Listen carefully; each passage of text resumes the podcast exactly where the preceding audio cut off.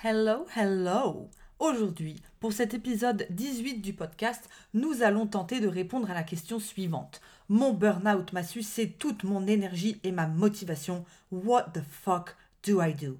Nikki Jingle. Today, let's talk about burnout. Pas parce que je suis une spécialiste du sujet, mais parce que c'est une étape par laquelle sont passés beaucoup de gens que j'accompagne en coaching.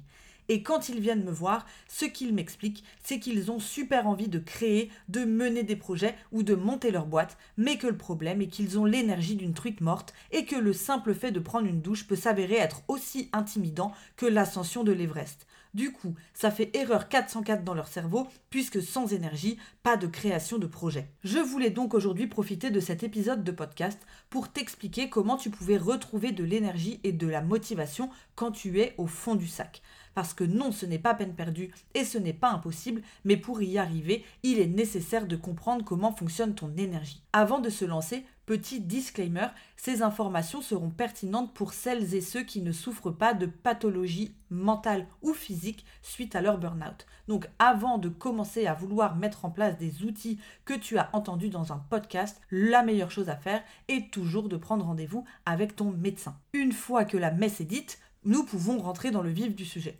En coaching, on considère qu'il y a deux grandes catégories d'énergie, l'énergie physique et l'énergie mentale. Donc la première chose à faire quand tu vois que tu n'avances pas, que tu n'as pas le mojo ou que tu as la vie en berne, c'est de te reposer. Tu peux te reposer passivement en dormant ou en faisant la sieste, mais tu peux aussi te reposer activement en faisant un cours de yoga doux, en testant la sonothérapie, en respirant, en faisant un puzzle ou en cuisinant un carrot cake.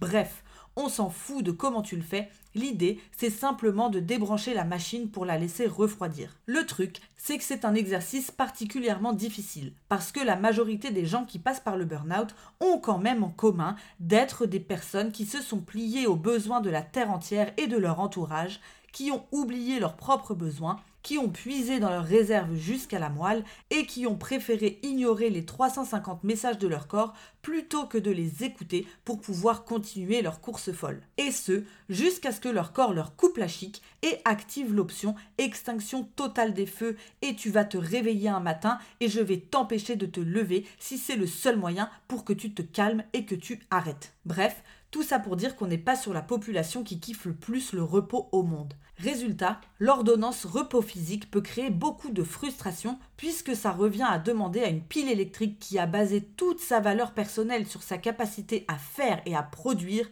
à juste s'arrêter et simplement Donc évidemment qu'ici, on ne te parle pas d'un petit week-end à la campagne, on te parle d'une vraie pause où tu peux permettre à tout ton organisme et tout ton système nerveux de sortir du mode survie pour revenir à un état d'équilibre. Or, si tu l'as poussé à bout pendant des années, le rééquilibrage ne se fera pas en une semaine et probablement pas en trois mois non plus. D'ailleurs, on parle beaucoup des thérapies psychologiques pour aider à se reconstruire après un burn-out, mais mes chers amis, vous n'êtes pas qu'une tête.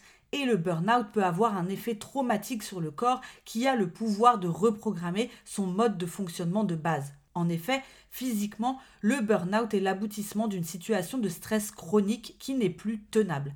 Un peu comme un crash financier, on fait des investissements financiers pourris qui au début passent inaperçus, puis à force de les accumuler, tout le système explose. Et bien pour le stress, c'est pareil. Lors d'une situation de stress classique, ton corps va sécréter une hormone appelée la cortisol qui va avoir pour effet de mettre tous tes sens en alerte afin que tu puisses réagir à la situation de la manière la plus efficace et rapide possible. Or, pour faire ça, ton corps n'a pas produit plus d'énergie, il a simplement appelé en renfort l'énergie déjà disponible dans ton corps mais dédiée à d'autres activités comme la digestion, la respiration ou encore la réparation des tissus endommagés pour lui donner un coup de main. Résultat, comme l'énergie ne peut pas être au four et au moulin, le stress va donc avoir pour effet de ralentir ton métabolisme, de ralentir ton système immunitaire et plus largement d'empêcher ton corps de fonctionner normalement. Or ça, si c'est un coup de main temporaire, c'est pas très grave. Le corps est adaptable et une période de repos peut suffire pour rétablir l'équilibre. Par contre, Quand tu es dans une situation de stress chronique où tu sécrètes du cortisol tous azimuts, où tu es constamment en alerte et où tu ne permets jamais à ton corps de revenir à l'équilibre, tu peux complètement détraquer tes fonctions physiologiques. Raison pour laquelle la thérapie n'est souvent pas suffisante. Tu auras beau avoir travaillé sur l'origine de tes blocages, tes croyances limitantes ou les raisons pour lesquelles tu es arrivé à cette situation, ton corps sera toujours en alerte et prêt à bondir à la moindre micro-menace. Le livre The Body Keeps the Score de Bessel van der Kolk l'explique d'ailleurs très bien. Les différents traumas vécus reprogramment complètement le cerveau et l'organisme. Donc en gros, si on ne travaille que sur la rééducation de notre tête et pas sur celle de notre corps, we're fucked. Raison pour laquelle des thérapies comme l'hypnose, l'EFT ou le travail sur le nerf vague peuvent s'avérer extrêmement utiles si tu te sens complètement bloqué par ton propre corps. Et donc, soit en parallèle, soit après, soit avant, bref, comme tu veux, il va aussi falloir travailler sur ton énergie mentale afin de sortir du marasme de la léthargie et tenter de remettre le couvert avec ton dynamisme légendaire. Parce qu'en fait, l'une des causes principales du burn-out est le fait de s'être complètement mis de côté, soit ses intérêts et ses besoins, afin de répondre à des attentes extérieures. Et ce que beaucoup de gens ne savent pas avant de commencer le coaching ou le développement personnel, c'est que chacun d'entre nous a des besoins psychologiques et mentaux bien spécifiques qui doivent être nourris et honorés pour que notre tête puisse fonctionner correctement. Pour info, ces besoins s'appellent en coaching les valeurs hautes. Le problème, c'est que ne pas avoir connaissance de ces valeurs ou les ignorer complètement revient massoménos à arrêter de manger. Or, si tu ne nourris pas ce qui est important et ce qui a du sens pour toi, évidemment que tu vas te retrouver pour parler vulgairement au fond du cul et que tu ne vas plus avoir de motivation pour rien. Donc, pour te remettre dans le train de l'énergie, ton taf consiste tout d'abord à reprendre conscience de tes besoins et à réapprendre à les nourrir petit à petit. Pour ça, je ne te laisse évidemment pas toute seule, j'ai une masterclass gratuite pour faire ton échelle de valeur haute qui est disponible à la demande, à laquelle tu peux t'inscrire de ce pas afin de comprendre quels sont tes besoins personnels. Donc repose-toi, mets-toi en jachère, laisse respirer le cerveau, reconnecte-toi à ce qui te nourrit, vide la fausse sceptique que tu as laissé déborder avec un thérapeute et détends ton body avec des thérapies corporelles et au fur et à mesure, l'énergie va revenir. Et s'il est important d'avoir l'espoir bien ancré au chaussettes, je ne te cache pas que retrouver son énergie est un projet à part entière et peut-être un processus de longue haleine.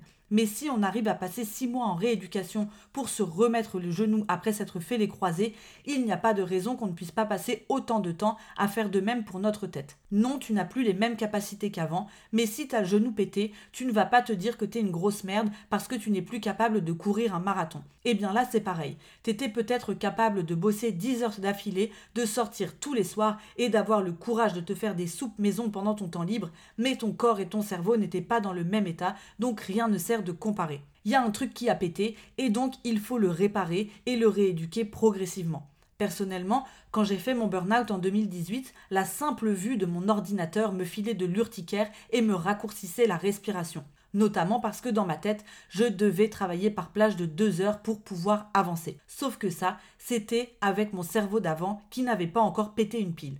Mais tant que je me voilais la face et que je continuais d'agir comme s'il ne m'était rien arrivé, je continuais d'être paralysée. Les choses ont changé pour moi quand j'ai pris acte du fait que je repartais de zéro et que j'avais une capacité de travail d'un enfant de 3 ans hyperactif qui a le niveau de concentration d'un poisson rouge. J'ai donc décidé de changer de stratégie et choisi de rééduquer ma capacité à m'investir dans des projets en commençant par des tranches de 5 minutes. Oui, tu as bien entendu, ma seule consigne était de ne travailler que 5 minutes par jour et de voir combien de tranches de 5 minutes je pouvais faire jusqu'à atteindre un point d'arrêt. En quelques jours, ces 5 minutes se sont transformées en plage de 15 minutes, puis en quelques mois, j'étais capable de retravailler 3 heures par jour, et 4 ans plus tard, j'ai un business dont je m'occupe à temps plein, j'ai réussi le miracle d'écrire un livre, je n'ai plus de problème à produire du contenu, and I just get shit done. Seulement, comme pour le reste, ça commence par l'acceptation du niveau auquel on est, même si ça pique, et même si ça fait l'effet d'une grosse douche d'humilité qu'on aurait préféré ne jamais se prendre.